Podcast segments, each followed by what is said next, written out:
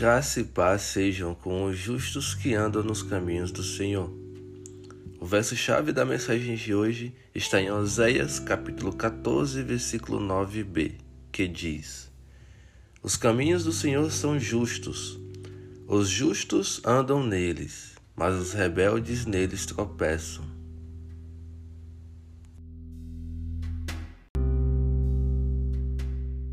Andar nos caminhos do Senhor não é uma tarefa fácil. Muitos tentam, outros muitos não, e poucos conseguem.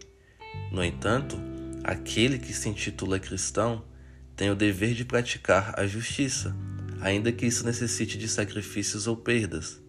Humildade e submissão são necessárias para os que andam no caminho do Senhor, para reconhecer os seus erros, obedecer os mandamentos e ter uma conduta exemplar.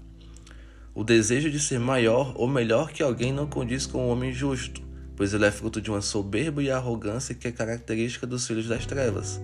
Nós, cristãos, os filhos da luz, tornados justos pelo Filho de Deus, precisamos orar e meditar na palavra, pedindo discernimento e transformação ao Espírito de Deus, para formar um caráter em nós que gere frutos de justiça, para comprovar e evidenciar que de fato somos justos e andamos nos caminhos do Senhor, que são justos.